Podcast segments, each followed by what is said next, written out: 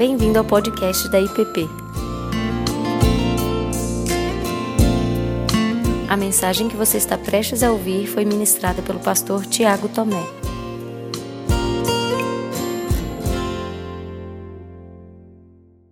Hoje nós iniciamos uma nova série de mensagens ah, aos, nos cultos da noite e eu quero convidá-lo a abrir a sua Bíblia no livro de Gálatas, na carta de Paulo aos Gálatas, e nós vamos caminhar sobre o grande tema, o fruto do Espírito, as virtudes da nova criação. O fruto do Espírito, as virtudes da nova criação. Quero convidar você a ler comigo Gálatas no capítulo 5, no verso 16 ao verso 26. Gálatas 5, de 16 a 26. E diz assim: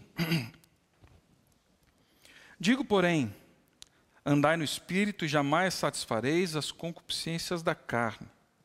Porque a carne milita contra o espírito e o espírito contra a carne, porque são opostos entre si, para que não façais o que porventura seja do vosso querer. Mas se sois guardados pelo espírito, não estáis sobre a lei.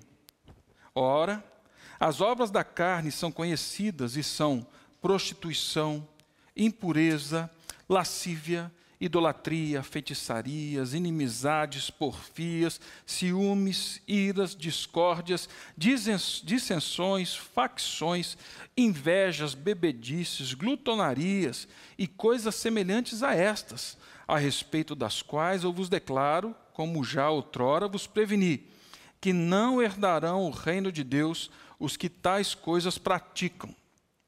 Mas o fruto do Espírito é amor, alegria, paz, longanimidade, benignidade, bondade, fidelidade, mansidão, domínio próprio. Contra estas coisas não há lei. E os que são de Cristo Jesus crucificaram a carne com as suas paixões e concupiscências. Se vivemos no Espírito, andemos também no Espírito. Não nos deixemos possuir de vanglória, provocando uns aos outros, tendo inveja uns dos outros. Pai Santo, clamamos para que o Teu Espírito Santo nos conduza na meditação da Tua palavra, que o Senhor fale conosco, que o Senhor venha ao nosso encontro e que os nossos ouvidos, o nosso coração, a nossa mente esteja atenta à Tua palavra e ao que o Teu Espírito Santo pode nos dizer tem misericórdia, Pai, desse pregador miserável. Tem misericórdia, Pai Santo. Tem misericórdia do teu povo. E que diante da tua palavra sejamos transformados, sejamos fruto de vida, de paz no meio dessa geração que tanto precisa. No nome de Cristo. Amém. Amém. Eu não sei quantos de vocês se lembram de um episódio que se encontra lá em Lucas, no capítulo 11, ali no verso 1, acho que é no verso 2, quando Jesus, acabando de orar, recebe um pedido dos seus discípulos, na verdade, um dos seus discípulos falando assim: Senhor, ensina-nos a orar, como também João Batista ensina os seus discípulos a orar. E por que será esse pedido? Bom, era comum no primeiro século que os rabis, que os mestres, não só ensinassem seus discípulos a orar, mas por meio da oração, ele ia incutindo conteúdos, ênfases, formas de verem a vida. Eles não só ensinavam seus discípulos a orar, como eles também tinham listas. Eles tinham listas de vícios a serem abandonados, eles tinham listas de virtudes a serem, a, a serem cultivadas. Por quê? De forma intencional, eles gostariam que os seus discípulos fossem moldados, que fossem formados, que tivessem a sua percepção de mundo, que tivessem a sua percepção da realidade. Então, eles tinham listas. Essas listas, basicamente, eram compostas de o que você deve fazer e aquilo que você não deve fazer, com instruções de como você deveria se comportar e como não deveria se comportar. Mas essas listas elas se relacionavam com duas realidades que hoje também estão presentes nos nossos dias a dia, pelo menos na mente de muita gente. A primeira realidade era sobre a aceitação por parte de Deus, ou seja, eu cumpro ou descumpro isso e dessa forma eu sou aceito ou não por Deus. E a segunda forma, a segunda questão envolvida nessa conversa toda, é a forma como eles deveriam se expressar e viver em sociedade, ou seja, a maneira como eles marcariam a presença deles no mundo em nome de Deus, seguindo aquela orientação de tal mestre ou tal rabi. Bem, Muitos e muitos leem as palavras do apóstolo Paulo sobre o fruto do Espírito dessa forma. Como se Paulo estivesse apresentando uma lista de como devemos nos comportar diante de Deus e dos homens, a fim de obter aqui o favor, a aceitação de Deus e também manter um testemunho em nome de Deus, debaixo de algum segmento diante de um cenário da história, de um momento da história da sociedade, e muitos olham aqui como se Paulo estivesse então fazendo uma substituição de virtudes melhores do que todas as outras já apresentadas até então. Bom, embora eu já afirme de início que esses que assim creem estão equivocados, eu confesso a vocês que eu não condeno aqueles que até hoje talvez olharam para essa lista, para o fruto do Espírito, por essa perspectiva, porque essa é a lógica comum. Daqueles que estão diante do Evangelho, distante do Evangelho, essa é a lógica comum. O que eu faço ou eu não faço, o que eu cumpro ou não cumpro, isso me leva a Deus e isso marca a minha presença na história. Numa leitura por cima, sem todo o contexto de Gálatas, é, realmente, é isso que muitos creem e muitos veem e a forma como entendem essa palavra de Paulo. Porém, com certeza, não é isso que Paulo está dizendo aqui. Não é isso que Paulo tem em mente quando ele desenvolve o tema do fruto do Espírito. Paulo é muito mais profundo, Paulo é muito mais radical, Paulo é muito mais revolucionário do que a apresentação de uma simples lista. E duas expressões na carta aos Gálatas deixam essa, essa perspectiva paulina muito clara de que não é uma lista. A primeira expressão está composta aí no tema das nossas mensagens. O fruto do Espírito, ou seja, é algo que nasce de uma natureza maior que não sou eu. A segunda realidade, ele fala lá no capítulo 6, no finalzinho do capítulo 6, quando ele diz assim: o que importa não é circuncisão ou incircuncisão, o que importa é a nova criação que Deus está formando em vocês. Assim, Paulo não está falando de lista, de regras, de normas. Paulo, movido pelo Espírito, está falando de natureza. Paulo está falando de existência do ser. Paulo está falando da realidade que é encontrada em Deus e que porque eu sou encontrado em Deus, agora isso brota, isso nasce. É a recriação, é a nova criação.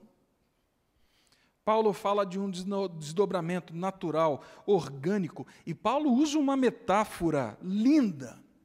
Paulo fala das leis da natureza.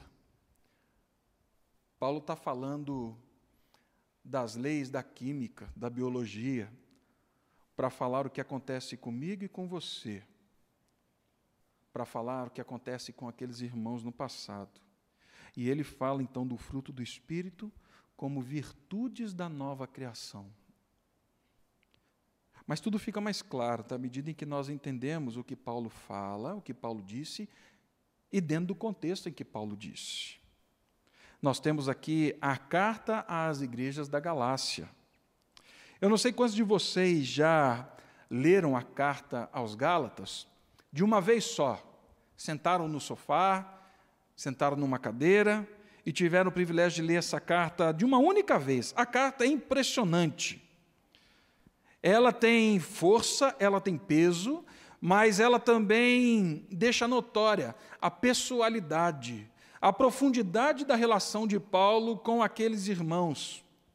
É uma carta conhecida pela justificação pela fé, mas é uma carta que revela que a vida em Cristo ela desemboca em atos, em ações, ela desemboca em estruturas internas, em virtudes da nova vida, da nova realidade, da comunidade, do corpo em que nós fomos inseridos.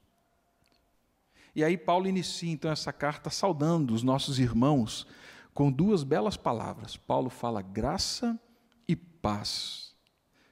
São duas palavras impactantes, porque elas lembram a forma como Jesus resgatou não só aqueles irmãos, mas eu e você, como ele nos resgatou de um mundo maligno em que vivíamos, quando ele se ofereceu na cruz por nós.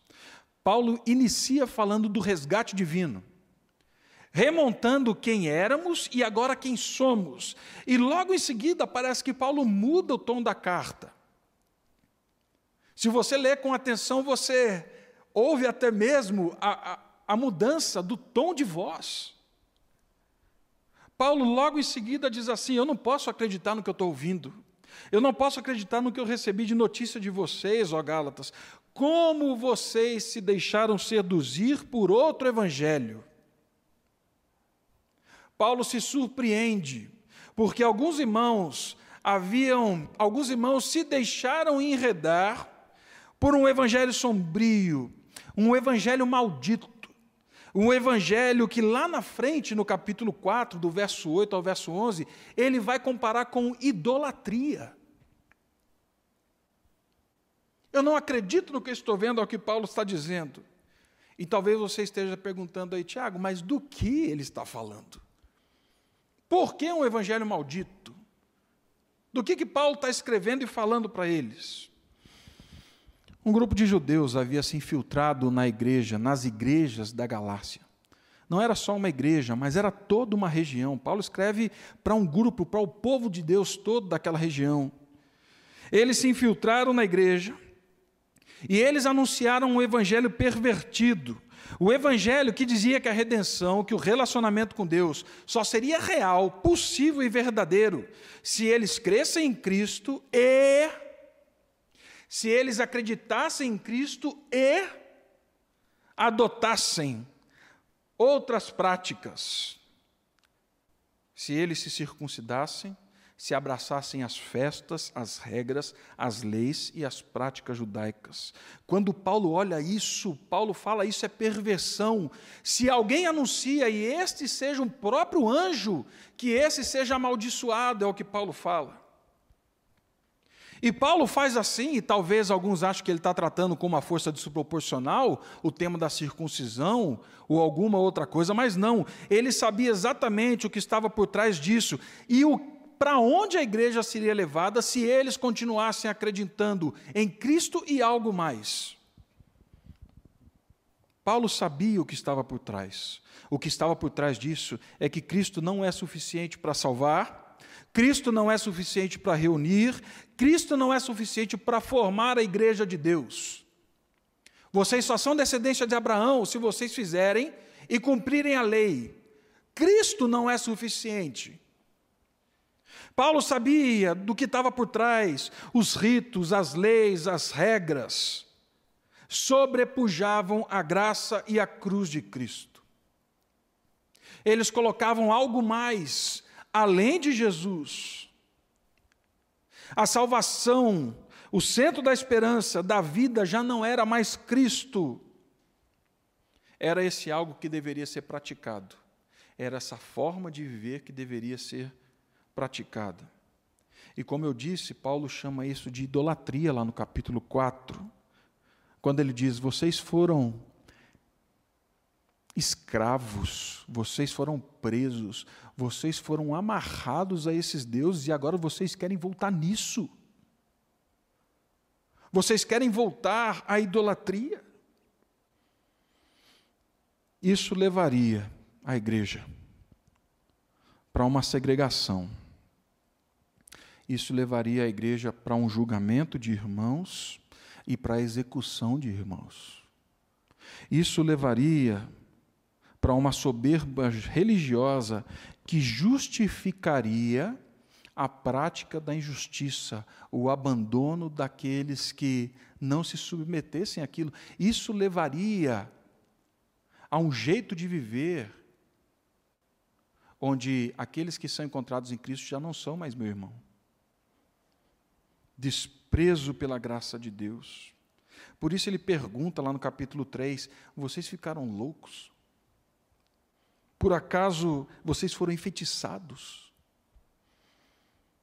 Toda vez que Cristo não é o centro, toda vez que Cristo não é o suficiente para a salvação, para a comunhão, para a esperança,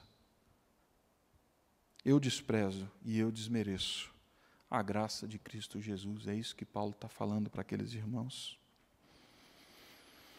Então pode ser que alguém surja e diga assim: então você quer dizer que levantou a mão lá na igreja, aceitou Jesus, vamos viver, deixa a vida me levar, a vida leva eu, vamos viver de qualquer jeito? Porque esse era o medo também de muitos dos judaizantes. O Evangelho, então, é uma vida de anomia, sem lei, sem ordem, sem ação de qualquer natureza? Não, não é isso que Paulo está dizendo. Não é isso que Paulo está dizendo.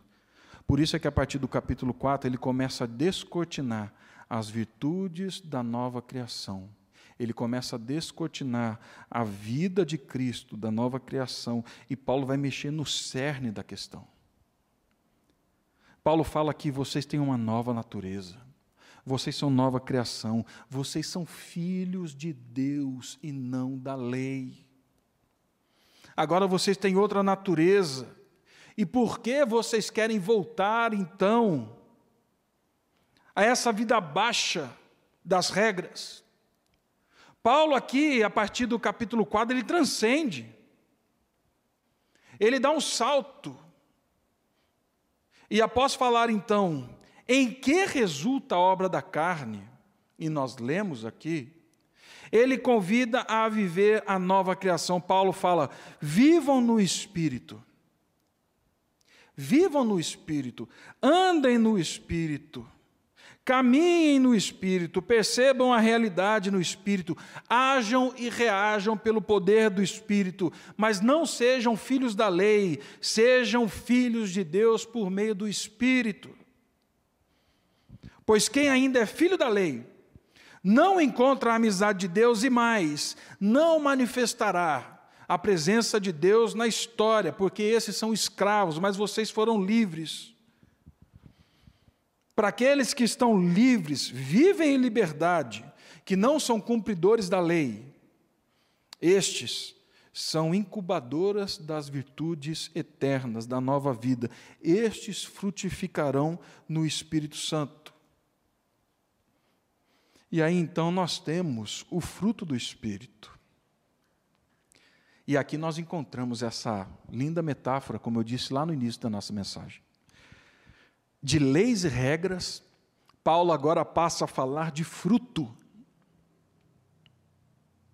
De letras escritas no papel, Paulo passa a falar de vida, de pulsação. A metáfora é linda, é rica, ela é preciosa demais. E sabe por quê? Porque fruto, o fruto de qualquer árvore, o fruto expressa o DNA da sua árvore. O fruto sempre expressa a genética, a essência, a identidade da árvore. Vocês são filhos de Deus. O que vocês estão expressando? Tiago, o que você está expressando? Quando ele fala de fruto, ele fala de uma vida que expressa essa realidade que é muito maior do que aquilo que eu posso fazer.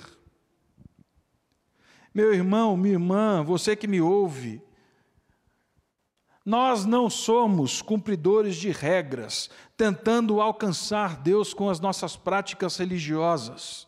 Nós não somos uma experiência da Embrapa Celestial, frutos criados in vitro. Nós não somos, nós somos frutos que estão sendo produzidos, frutos que têm vida e frutos que expressam a natureza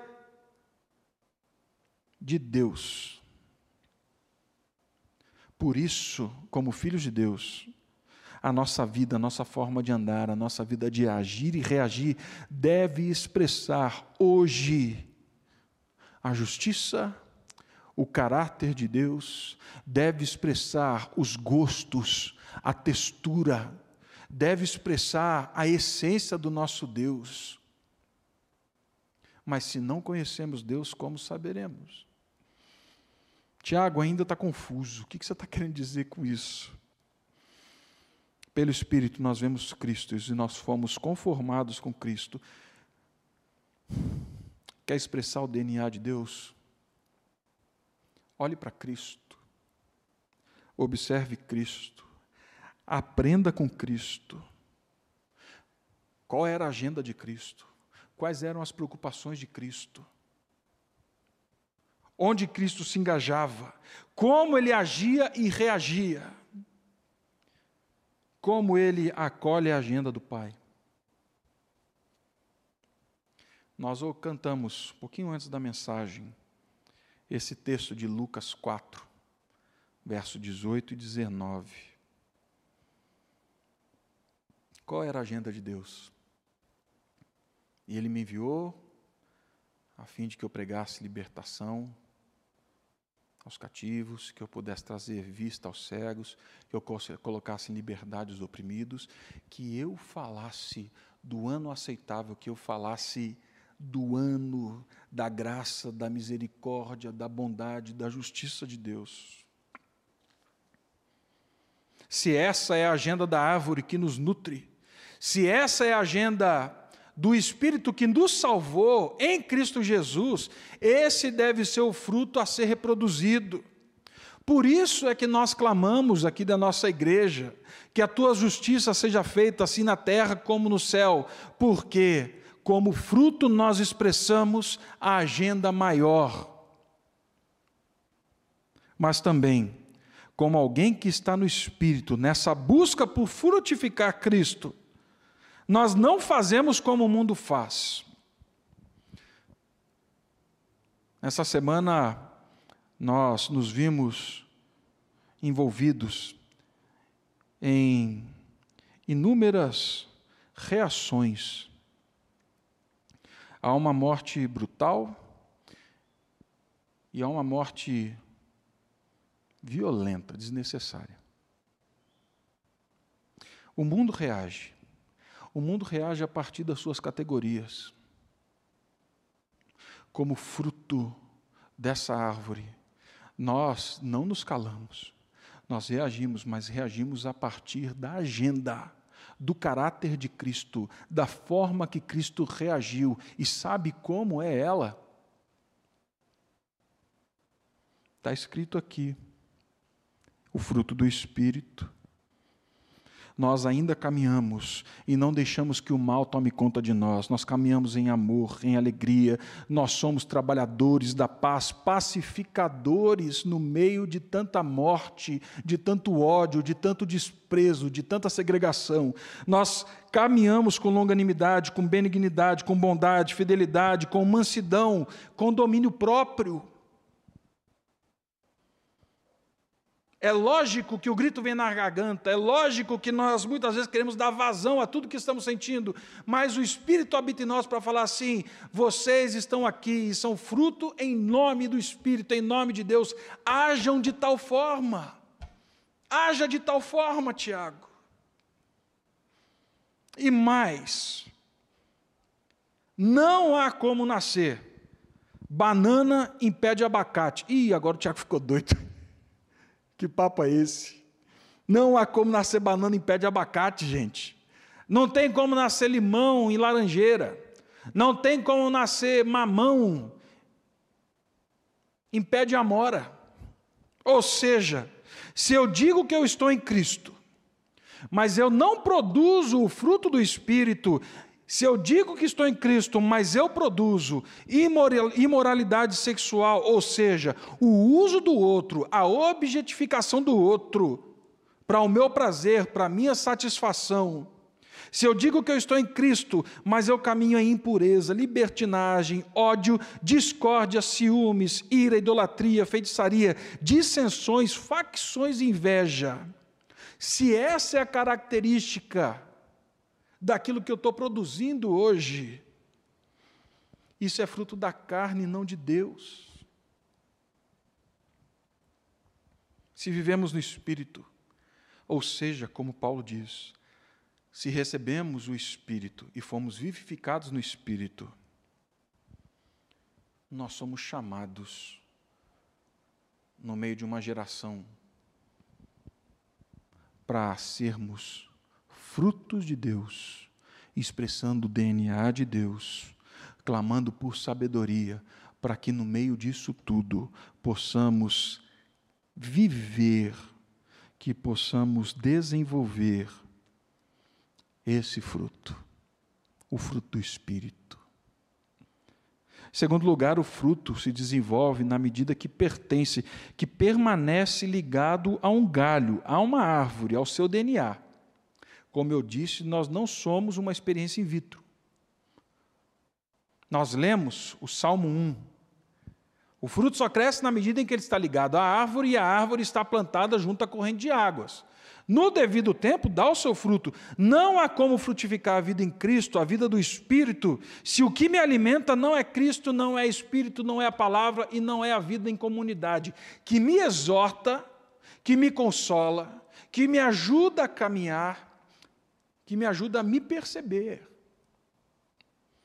Isso é uma graça, isso é uma dádiva de Deus dentro da nossa realidade comunitária, dentro da vida da igreja, mas não há como frutificar na vida sem estarmos ligados à grande árvore, a Cristo, ao nosso Deus, se nós não estamos atentos ao Espírito e à palavra. Paulo se espanta, porque eles estavam se ligando a outras realidades de vida e não Cristo. E isso para Paulo era insanidade, era loucura. E Paulo, de forma amorosa, de forma severa, mas gentil,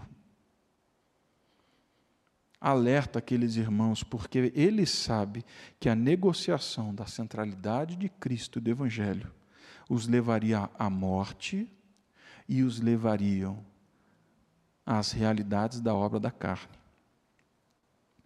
Por isso, Paulo fala: não abandonem o evangelho que eu preguei a vocês. Não abandonem Cristo e a realidade que eu preguei para vocês. Não abandonem Cristo e o perdão da cruz. Não abandonem Cristo e a nova vida. Não abandonem Cristo e a esperança da sua volta. Não abandonem Cristo e a justiça de Cristo. Não abandonem Cristo e o convite para serem um. Não abandonem, porque muitas são agendas querendo roubar o coração de vocês com cara de piedade. São pragas querendo se instalar naquilo que realmente gera vida e sugar. Terceiro, o fruto, ele não é um fim em si mesmo. O fruto expressa o seu propósito na medida em que serve. O fruto expressa o seu propósito na medida que sacia, na medida que ele mata a fome do outro, na medida em que ele dá, que ele consegue nutrientes, concede nutrientes suficientes para que a pessoa possa se prevenir, se fortalecer. Ou seja, fruto não tem a ver comigo, tem a ver com o outro. Por muito tempo, eu mesmo ouvi pregações sobre o fruto do Espírito, como se fosse uma realidade só interna, um desenvolvimento de uma espiritualidade aqui dentro, né? que é de mim, que é de Deus para mim e para mim mesmo. Mas não. Fruto é para viabilizar a vida, fruto é para saciar a fome do faminto, fruto é para dar os nutrientes daquele que está desnutrido, fruto é para suprir a fome daqueles que necessitam, ou seja, o fruto só existe para servir. A glória do fruto, e eu arrisco a dizer para você, é ser servido como presente de Deus para saciar a fome de alguém, para a glória de Deus. Fruto só é bom quando ele está na mesa para ser saboreado por outro. Ele só cumpre a sua missão na medida em que alguém com fome coloca a mão na mesa da comunhão e fala assim: está aqui, Deus está sendo favorável, gracioso a mim. Eu não sei se você já morou em casa que tem pé de fruta. Nós já moramos em alguns locais que tem muita fruta. Mas fruta que permanece lá no pé, e só no pé, amadurece. O que o passarinho não come, e está ali mesmo para ser servida, mas ela amadurece, apodrece, cai e dá mau cheiro. O fruto não nasceu naquele galho, naquela árvore, para manter o seu status quo. O fruto não nasceu para ser bonitinho. Olha minha cor, olha meu jeito, olha minha forma. Olha só como eu sou bonito.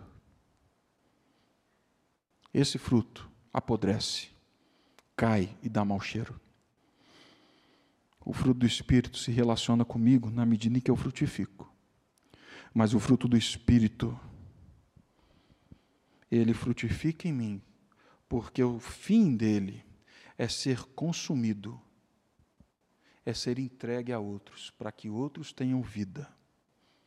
Não há como falar de fruto do Espírito sem levar em conta o outro, o próximo, as realidades que nos cercam. Não há como falar de fruto do Espírito sem falar de vida de entrega. Mas da onde que tem isso, Tiago? Na carta aos Gálatas. Paulo fala disso lá no capítulo 3. E é impressionante, porque a frase dele é muito clara. Na medida que vocês vão brigando por essas coisas que não são o Evangelho, vocês se esquecem dos pobres. Ele fala assim: não se esqueçam, eu peço para vocês, não se esqueçam dos pobres, dos mais frágeis, dos mais vulneráveis. E na continuação da carta, logo no capítulo 6, ele entra diretamente nesse ambiente das relações e do serviço. Ele fala: perdoem e restaurem os que estão em pecado com brandura ele não está falando, não restaurem aqueles que estão em pecado, queime, joga fora, falou assim, não. Que o fruto do Espírito brote em vocês, para que vocês tragam aqueles que estão em pecado, mas façam isso em brandura, com calma. Façam isso com gentileza, como Jesus fez.